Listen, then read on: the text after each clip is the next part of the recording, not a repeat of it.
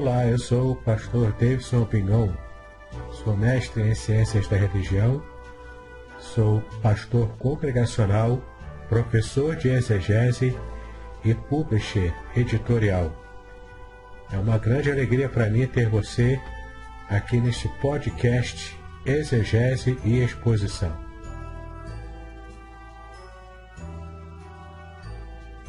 Participe! Sugira novos temas para que eu esteja tratando aqui nos podcasts. Eu quero aproveitar para convidá-lo também a assinar o meu canal do YouTube, especialmente para ter acesso a playlists Exegese e Exposição, onde há vários vídeos que você pode ampliar ainda mais o seu conhecimento bíblico. Se você quiser, também tem um grupo do Telegram chamado Exegese e Exposição. Há também cursos gratuitos meus na, na plataforma Udemy. É só você acessar e participar desses cursos gratuitos.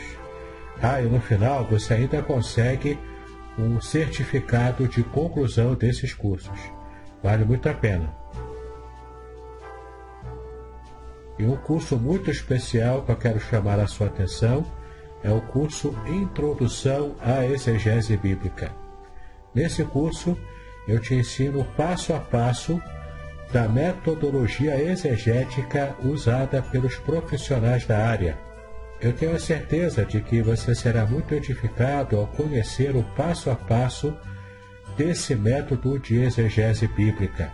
É importante você saber que para fazer esse curso não há necessidade de conhecer é, grego e hebraico. Na verdade, você pode usar o conhecimento das línguas originais da Bíblia caso você já o tenha, mas não é uma condição essencial para que você possa fazer o curso. Então, vale a pena conhecê-lo. Clique no link que está na descrição deste podcast.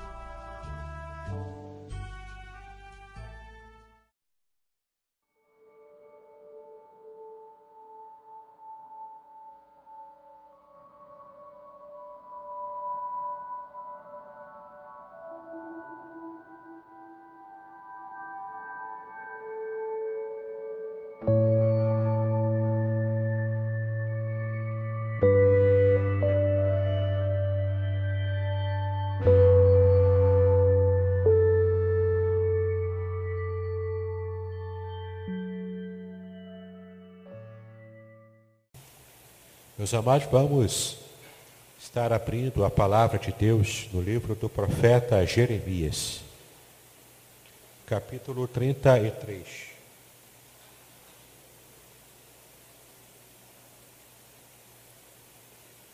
Livro do profeta Jeremias, capítulo 33.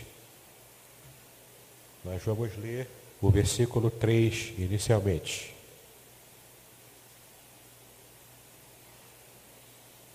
Jeremias capítulo 33, versículo 3.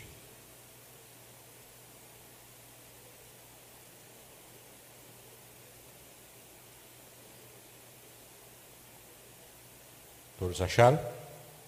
Jeremias capítulo 33, versículo 3. Que diz assim: Clama a mim e responder-te-ei, e anunciar-te-ei coisas grandes e firmes que não sabes.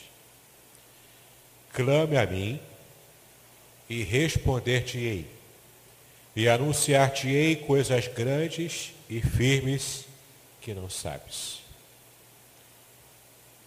Queridos, essa palavra tem muito a dizer ao nosso coração. Porque muitas vezes nós vivemos a nossa vida cristã como se Deus fosse um Deus pequeno.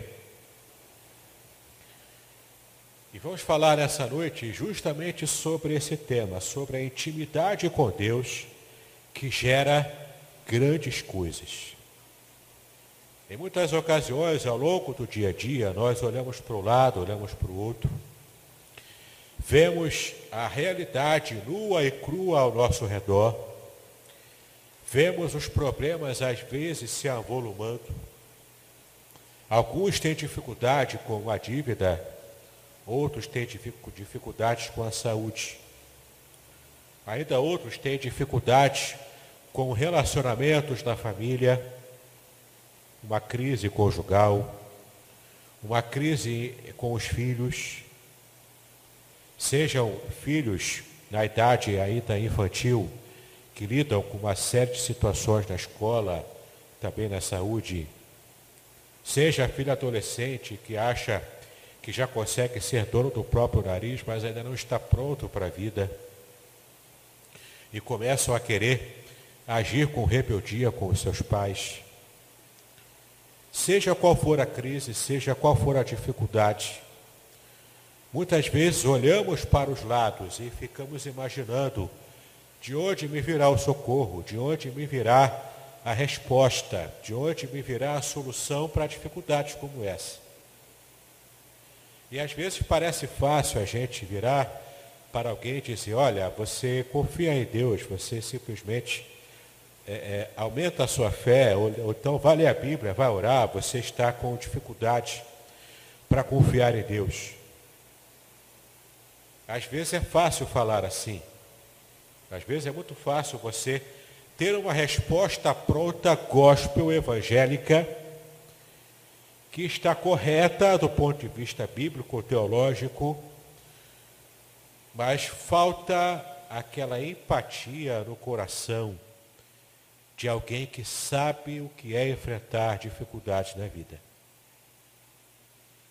A intimidade com Deus gera grandes coisas.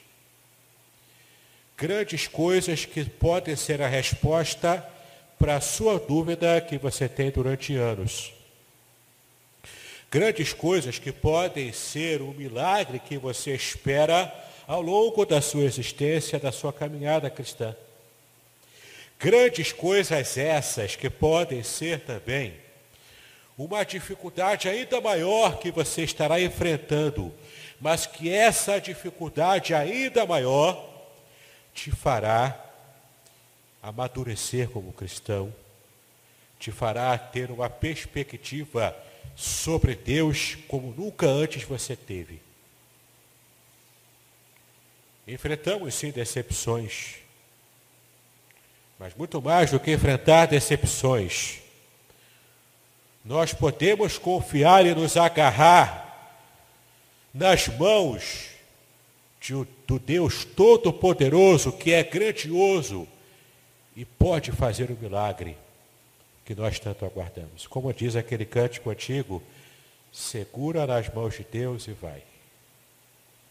Se as águas do mar da vida quiserem te afogar, segura nas mãos de Deus e vai. Não é? Basta confiar no Senhor, mas nem sempre é fácil confiar. Às vezes Deus coloca a gente em cada situação complicada e a gente fica imaginando, Senhor, até onde vai isso? Até onde essa caminhada vai? Até onde eu vou chegar? até onde eu consigo aguentar essa situação difícil. Esse texto fala para nós sobre o profeta Jeremias. O profeta Jeremias era um profeta que amargou um ministério que trouxe muitas decepções ao seu coração. Aliás, Deus, quando chamou Jeremias, ele já tinha avisado para ele: olha, você vai pregar mas ninguém vai ouvir o que você vai falar. Ué, mas se ninguém vai ouvir, para que, que eu tenho que pregar?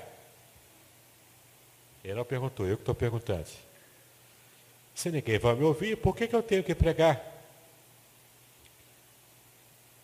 Deus simplesmente chamou Jeremias para que ele fosse o porta-voz divino numa situação, num contexto em um povo que já não queria ouvir a voz de Deus. Você imagina a situação. Como você pode ser porta-voz de alguém que se tornou uma persona não grata no ambiente em que você vai falar? Como você pode ser o representante legal de alguém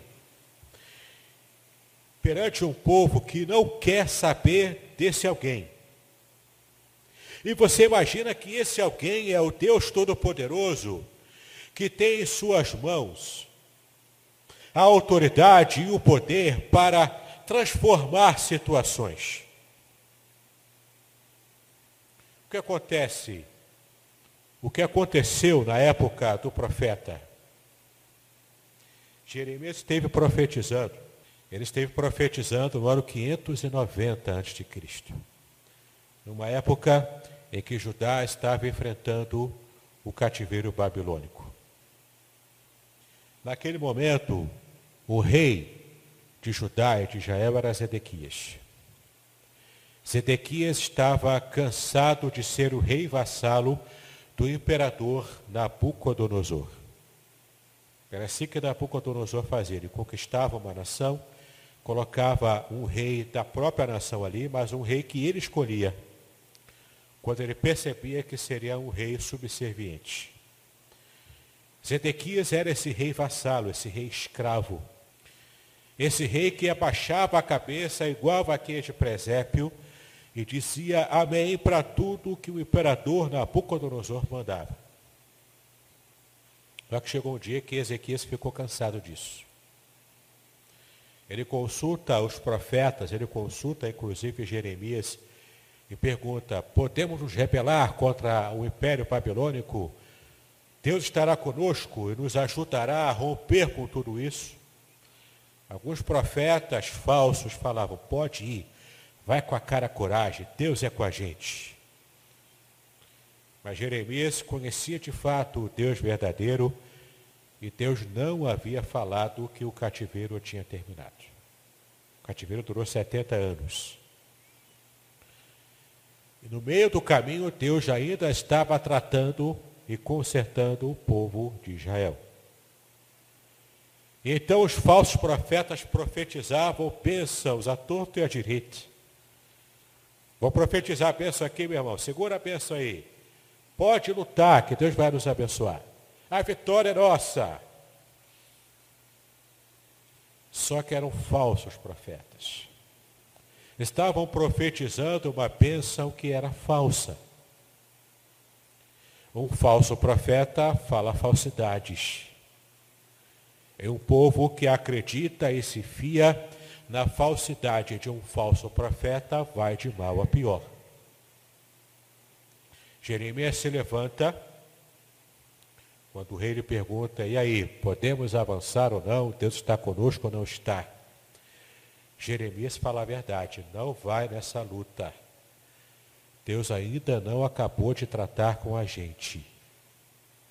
Não é para tomar as rédeas agora da situação, porque Deus não está com a gente, não é para lutar. O profeta avisou. O rei Zedequias não gostou dessa palavra.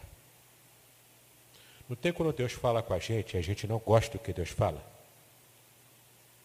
Não sei se você já passou por isso. Eu já enfrentei situações assim. Deus fala comigo.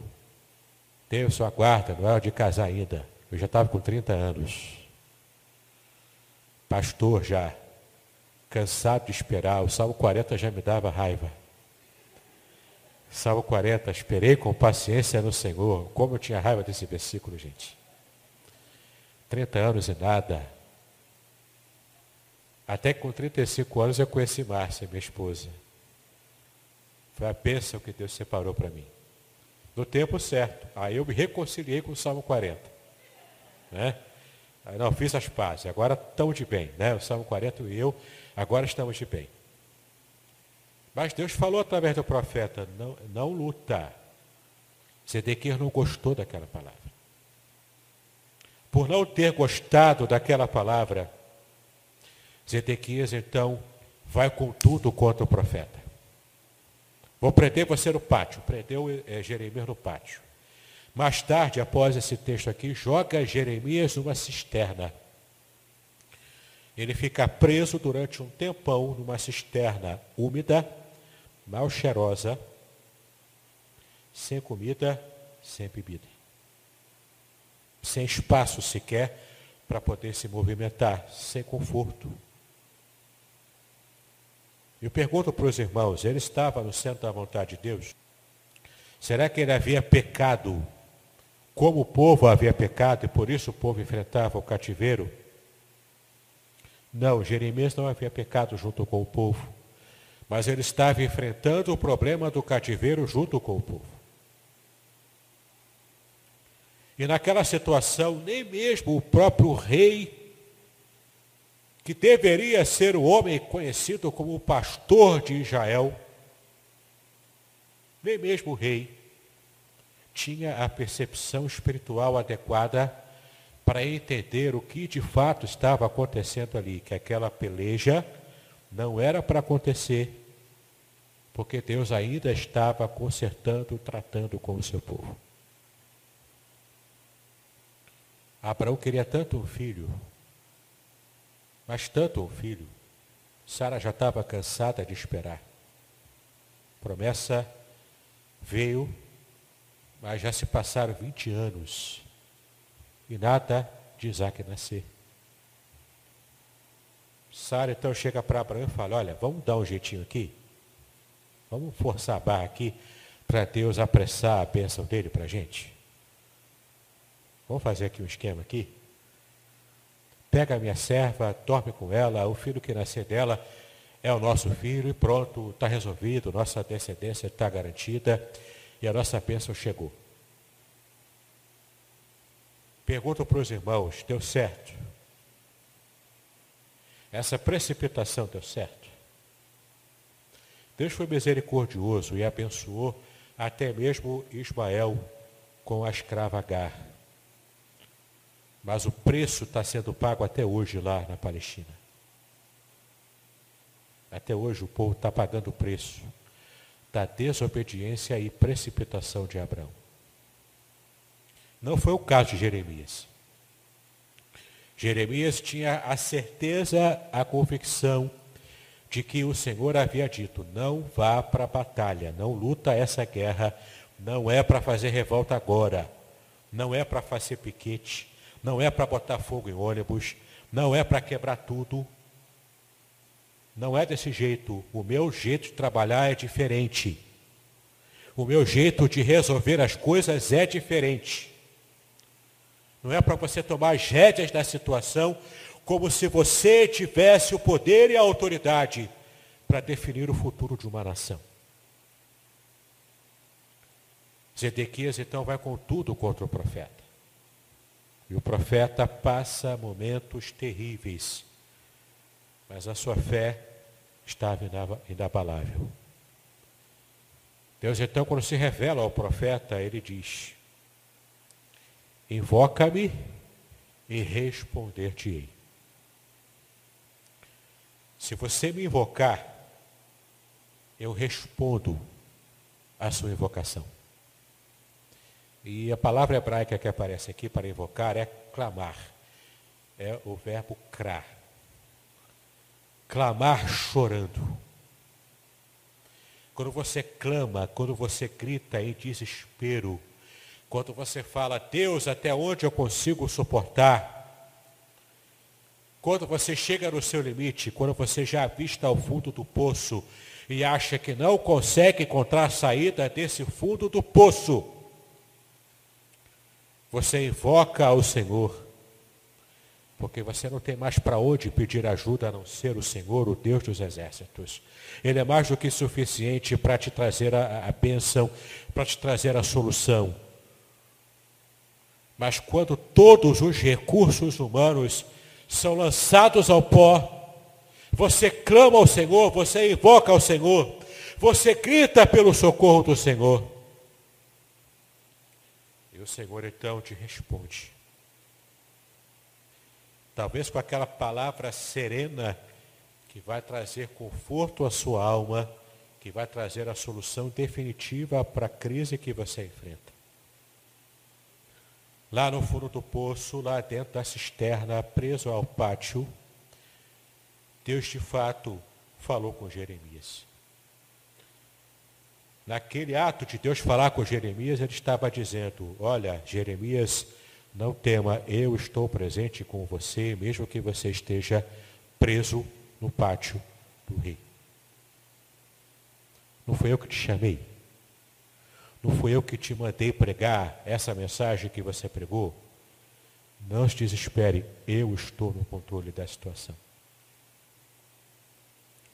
Eu estou no controle de tudo, até mesmo de Nabucodonosor, eu tenho controle sobre ele.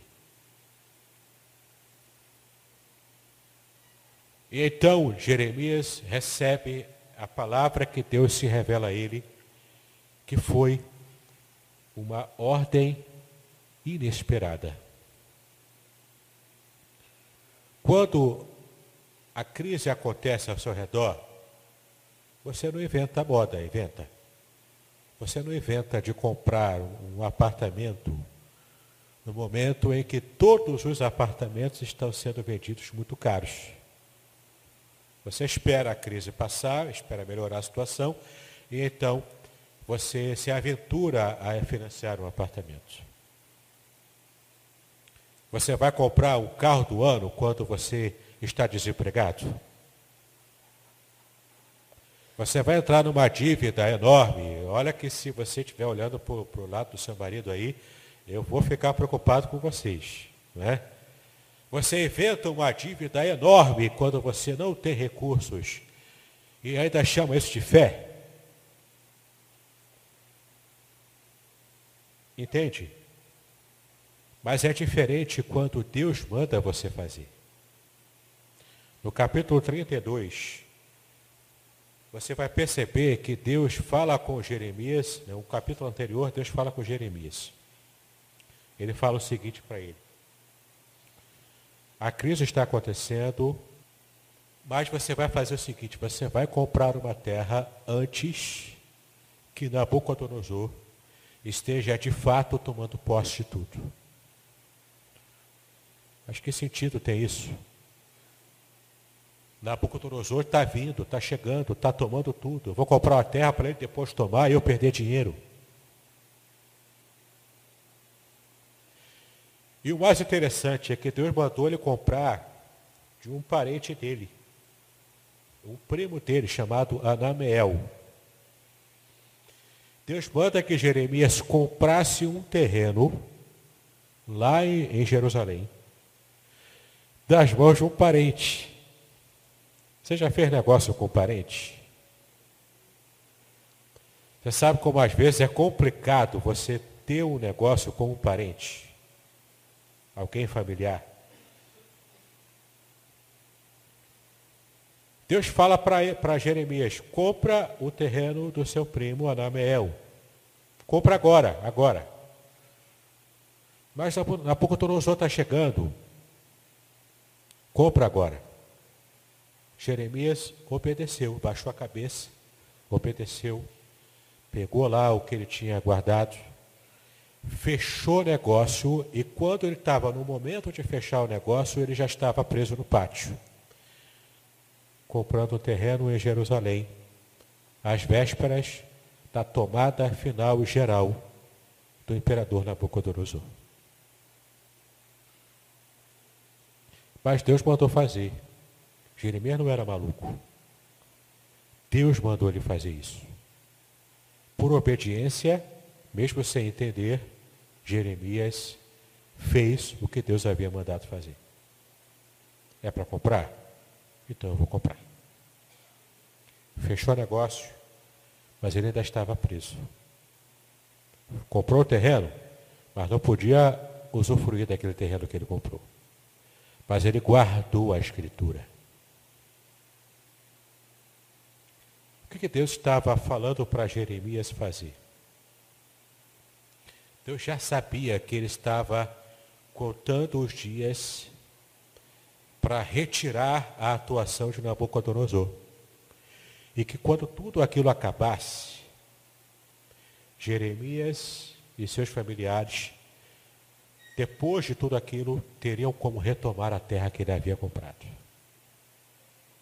Em outras palavras, Deus estava usando aquele ato para dizer para Jeremias de forma alta e clara: obedeça-me, porque o controle da história está nas minhas mãos.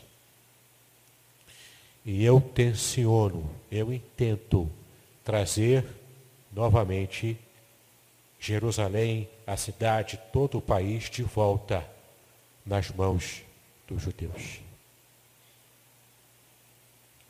E é interessante que o profeta obedece. E Deus disse para ele no versículo 3, como nós lemos: Invoca-me e responder-te-ei. E o versículo continua: Anunciar-te-ei coisas grandes e firmes que não sabes. Porque Deus estava ali naquele processo revelando para o profeta algo que era inacessível a ele. Quando o texto diz que eu anunciar-te-ei anunciar coisas grandes e firmes que não sabes, a palavra firmes aqui no original em hebraico é algo que está inacessível. A imagem que apareceu na cabeça de Jeremias quando ele recebeu essa palavra era de uma parreira grande, cheia de cachos de uva, mas que estava muito acima do que ele conseguiria alcançar. Porque estava protegida dos insetos, dos animais, do campo. Era uma fruta gostosa, boa, preparada. Era a época da colheita, mas ele não tinha acesso porque não alcançava aquela parreira. Então você percebe aqui Deus revelando ao profeta algo inacessível. E nessa bênção que Deus revela ao profeta, há três estágios. Veja os versículos de 6 a 9. O primeiro estágio da bênção que Deus estava tornando acessível ao profeta, porque o profeta tinha intimidade com ele versículos de 6 a 9 do capítulo 33 de Jeremias. Eis que eu trarei a ela, a ela que é a cidade de Jerusalém, saúde e cura. Eu os sararei e lhes manifestarei abundância de paz e de verdade. E removerei os cativos de Judá e o cativeiro de Israel, e os edificarei como ao princípio e os purificarei de toda a sua maldade com que pecaram contra mim e transgrediram contra mim. Este lugar me servirá de nome de gozo, de louvor e de glória entre todas as nações da terra que ouvirem todo o bem que eu lhes faço. E espantar-se-ão e perturbar-se-ão por causa de todo o bem e por causa de toda a paz que eu lhe dou.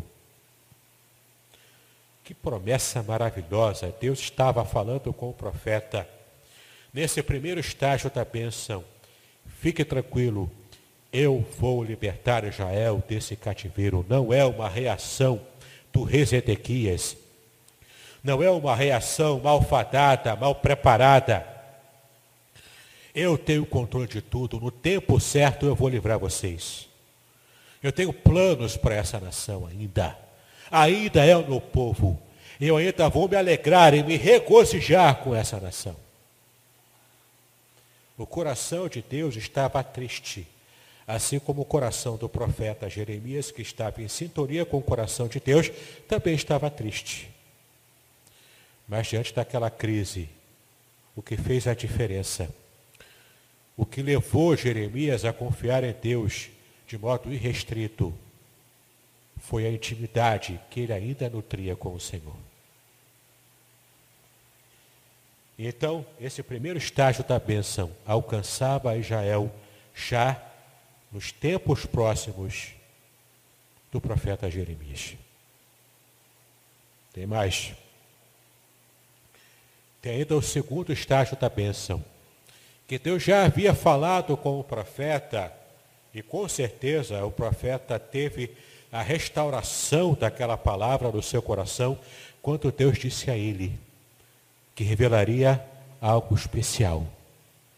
Veja o capítulo 31, do versículo 31. É só voltar mais um capítulo para trás. Isaías, capítulo, é, Jeremias capítulo 31, versículo 31 a 34.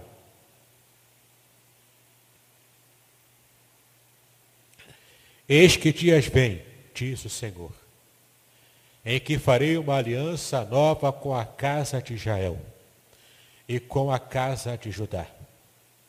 Não conforme a aliança que fiz com os seus pais no dia em que os tomei pela mão, para os tirar da terra do Egito, porque eles invadiram a minha aliança, apesar de eu os haver desposado, diz o Senhor. Mas esta é a aliança que farei com a casa de Israel. Depois daqueles dias, diz o Senhor, preste atenção no que o Senhor diz. Porei a minha lei no seu interior e a escreverei no seu coração. Eu serei o seu Deus e eles serão meu povo. E não ensinará mais cada um a seu próximo, nem cada um a seu irmão, dizendo: Conhecei o Senhor, porque todos me conhecerão, desde o menor até o maior deles, diz o Senhor, porque lhes perdoarei a sua maldade e nunca mais me lembrarei dos seus pecados. No primeiro estágio da bênção, ela alcança a nação de Israel. Nesse segundo estágio da bênção, ela alcança Israel e os povos gentios também.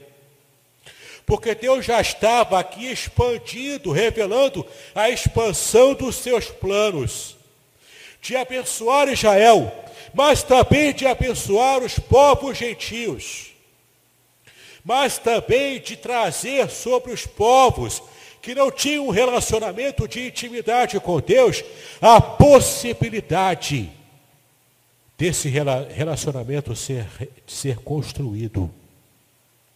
Porque afinal, Deus queria, o pecado provocou um rompimento nesse relacionamento. Mas desde aquele momento, Deus estava já planejando restaurar o seu relacionamento com toda a humanidade. Portanto, aqui a promessa nesse segundo estágio alcança um status universal. Meus queridos, o Senhor é fiel, ele já cumpriu essa promessa. Em Cristo Jesus, nós já encontramos o resgate desse relacionamento com Deus. Em Cristo Jesus, nós que não somos judeus, nós que não fazemos parte da nação de Israel, enquanto etnia, fomos enxertados no tronco, fomos acrescentados, e as promessas de Deus para Israel também nos alcançam. Porque hoje, já no segundo estágio da bênção, nós podemos ser salvos pelo Senhor Jesus, que morreu na cruz do Calvário em nosso lugar. Que nos salvou, que nos escolheu para a vida eterna.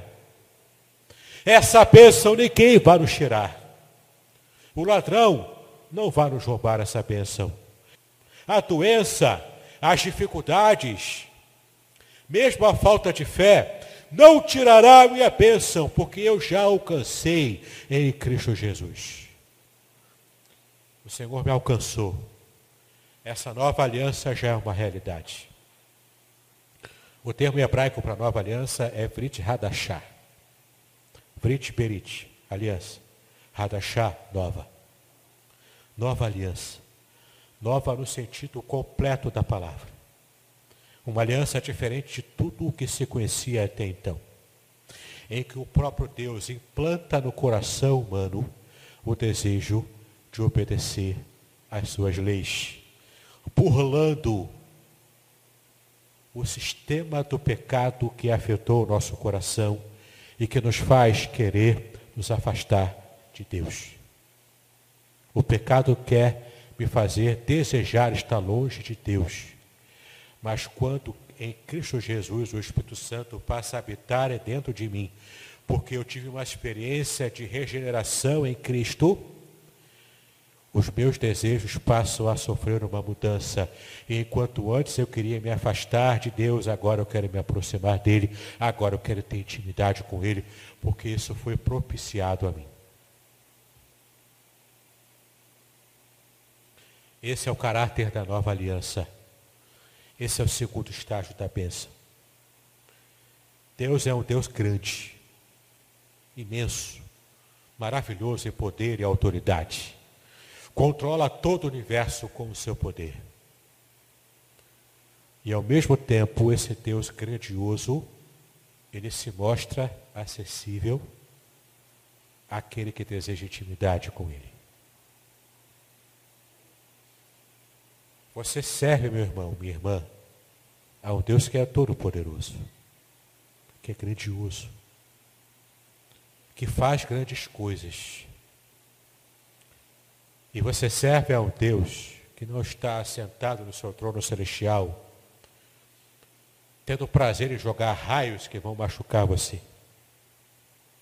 Essa é uma visão mundana, não é a visão bíblica. A visão que a Bíblia traz de quem é Deus é um Deus profundamente amoroso. Apesar de ser irado também com a humanidade. Mas profundamente amoroso e acessível para nos alcançar enquanto a gente fica brincando de pique-esconde com Ele. Eu digo para você, meu irmão, esse Deus em Cristo Jesus está acessível a você. Se você ainda não conhece essa palavra de salvação em Cristo Jesus, hoje pode ser um dia, hoje pode ser a noite em que você vai ter a certeza de que você hoje pode ter um relacionamento de intimidade com o teu Pai. Ah, mas o sentimento que eu tenho para com meu Pai humano é um sentimento de fracasso, é um sentimento de derrota, é um sentimento de ódio. Eu não consigo perdoar aquele homem que tanto me maltratou. Se essa é a sua experiência de vida, hoje o Senhor quer transformar isso. Ele quer se revelar a você como um Pai amoroso e acessível que você ainda não teve. O seu coração hoje pode estar aberto ao mover desse Deus Grandioso sim, todo-poderoso sim, mas acessível a você. Se você clamar por Ele, ainda que esteja numa cisterna, no fundo do poço, Deus vai se tornar acessível a você. Você o clamará, Ele te responderá. Ele vai ampliar ainda mais essa intimidade. Ele vai mostrar para você, anunciar para você grandes coisas inacessíveis que você não teve como nem sequer sonhar em saber e conhecer. Essa bênção já alcança cada um de nós, mas tem ainda o terceiro estágio da bênção. Em Cristo Jesus já fomos abençoados no segundo estágio. O terceiro estágio da bênção agora é futuro até para nós. O terceiro estágio da bênção é quando esse Deus maravilhoso, que antes estava virado conosco, mas agora ele está feliz com a gente. Em Cristo Jesus nós alcançamos um novo patamar de intimidade com o Senhor. Eu gostaria que você abrisse a palavra lá em João, capítulo 10.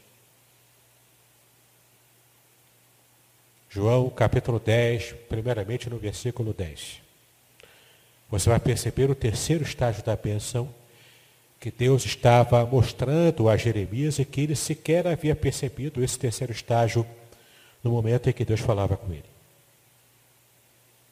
Esse terceiro estágio muda por completo toda a perspectiva que temos de uma vida fracassada nessa terra. João capítulo 10, versículo 10, que diz o seguinte: o ladrão não vem senão a roubar, a matar e a destruir. Eu vim para que tenham vida e a tenham com abundância. Você sabe o que o texto grego quer dizer aqui? O texto está dizendo para a gente que Jesus Cristo veio fazer oposição aos falsos mestres. Aqui os falsos, o contexto diz que esse ladrão que veio roubar, matar, destruir, não era diretamente Satanás, eram os falsos mestres. Eram os fariseus especialmente. Que estavam ludibriando o povo, que estavam levando o povo a ter uma carga muito pesada na sua religiosidade, somada à carga ainda é, mais pesada que o próprio Império Romano lançava sobre eles. O povo estava, portanto, sofrendo grandemente, inclusive pelos seus líderes religiosos. Jesus entra no empate completo contra eles.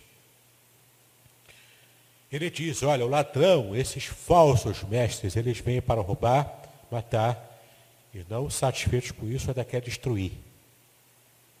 O ladrão vem fazer isso com a vida de vocês. Mas eu vim para ser algo diferente. Eu vim para lhe entregar vida e vida em abundância. A palavra vida que aparece no grego aqui não é a palavra comumente usada como vida de um modo geral. A palavra bios, que é a vida biológica, a vida orgânica.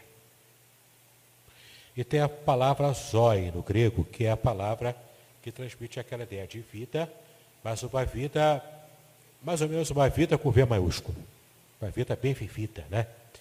Viver de verdade a vida. Era isso que Cristo estava dizendo. Eu vim para que vocês consigam viver de verdade a sua vida com leveza, não com essa ansiedade tosca que o Império Romano e que a religiosidade judaica impõem sobre vocês. E além de ser uma vida com V maiúsculo, uma vida de verdade, com leveza, com felicidade, além disso, é uma vida com abundância, uma vida que não termina. É uma vida que é tanto extensa, porque é uma vida que vai se multiplicando, vai aumentando. É uma vida que vai crescendo exponencialmente. Essa vida não termina. E é uma vida de felicidade. Felicidade plena e total. Eu vim para que vocês tenham uma vida fora do parâmetro do que vocês conhecem do que poderia ser um projeto de vida, como é prometida pelo Império Romano, que essa pax romana, essa paz romana que vocês vivem, ela é ilusória. De fato se mostrou ilusória. O Império Romano ruiu. Como o Império de Nabucodonosor, Deus havia falado para Jeremias, ele vai acabar um dia.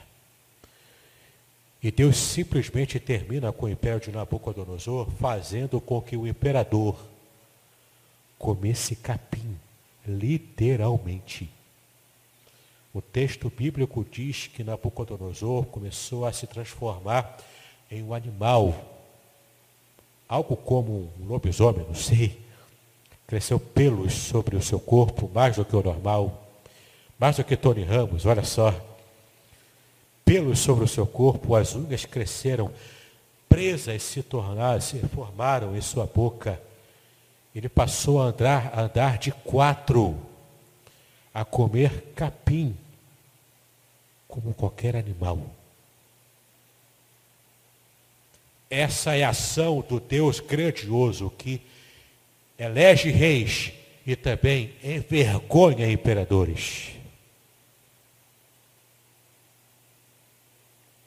E esse terceiro estágio da benção é a vida plena e eterna e ela alcança também cada um de nós.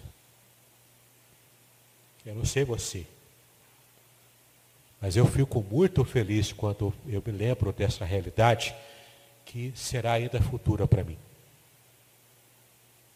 Eu poderei ter uma vida muito melhor e é para sempre, que nunca acabará. Melhor do que qualquer utopia humana. É a bênção da vida eterna em Cristo Jesus. Ainda em João capítulo 10, versículo 27. João capítulo 10, versículo 27.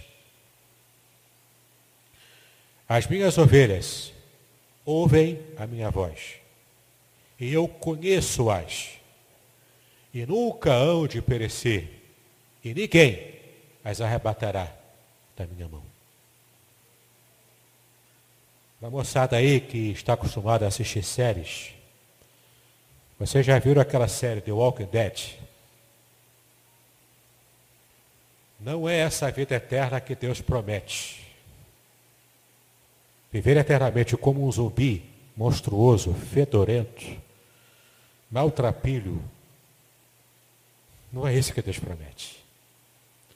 A vida eterna que Ele promete é uma vida com V maiúsculo, é de felicidade e é para sempre. Nesses três estágios da bênção, que Deus estava revelando ao profeta, o segundo estágio da bênção já nos alcançou. O terceiro estágio, que é essa transformação e a transcendência permanente das nossas limitações, ela é, será uma realidade no futuro, creio eu, que muito próximo. Clama a mim e anunciar-te-ei coisas grandes e firmes que vocês não sabem. O teu Deus é grande. Não importa a crise que você enfrenta, o teu Deus é grande. Eu quero terminar essa mensagem com uma frase de uma irmã em Cristo já falecida da Inglaterra, Corey ten Boom. Ela, juntamente com a sua irmã, foram levadas, na época do nazismo, para o campo de concentração. Porque elas haviam feito uma, elas haviam feito uma parede falsa para proteger judeus que eram perseguidos pelo, pelo regime nazista de Hitler. Descobriram isso, levaram as duas para o campo de concentração. Elas enfrentaram o pior momento da vida delas. A irmã de Corey morreu no campo de concentração. Não resistiu aos maus tratos e a tudo aquilo que a história já testemunha para nós do que foi aquilo, do que foi o campo de concentração. Mas Corey Tenboom miraculosamente sobreviveu. Ela foi sustentada por Deus a cada momento. Ela sobreviveu à fome extrema, sobreviveu aos maus tratos, a, a quem batia nela, a quem maltratava ela, sobreviveu aos trabalhos forçados. Por graça, Deus não permitiu que ela fosse morta em uma câmara de tortura e, e de, de, gás, como se usava na época do nazismo, ela conseguiu sobreviver aquilo tudo. A palavra que ela tinha antes de falecer era uma palavra de perdão para os nazistas, para os seus algozes. E uma frase que ela disse, eu nunca mais vou me esquecer enquanto eu viver nessa terra. Ela disse o seguinte: não existe buraco mais fundo que Deus não possa te tirar de lá. Ela conheceu o buraco mais fundo que a humanidade poderia testemunhar. E Deus a tirou daquele buraco. Pior do que a cisterna em que Jeremias foi lançado. Deus a tirou daquele buraco, a fez sobreviver.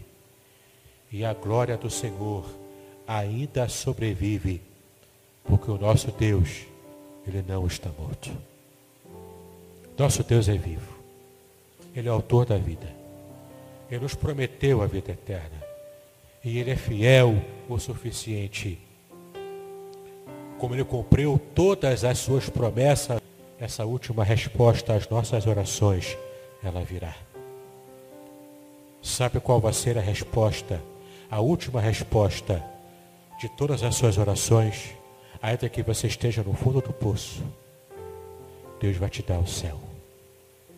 A única resposta de Deus a todas as nossas orações é o céu. Isso ninguém vai me tirar.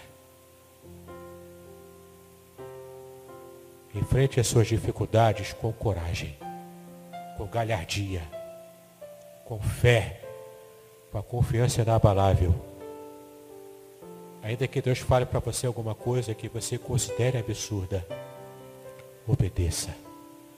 Tenha intimidade com Deus. Ele vai se revelar a você. Ele vai se mostrar a você. E você jamais será a mesma pessoa. Clama ao Senhor e Ele te responderá.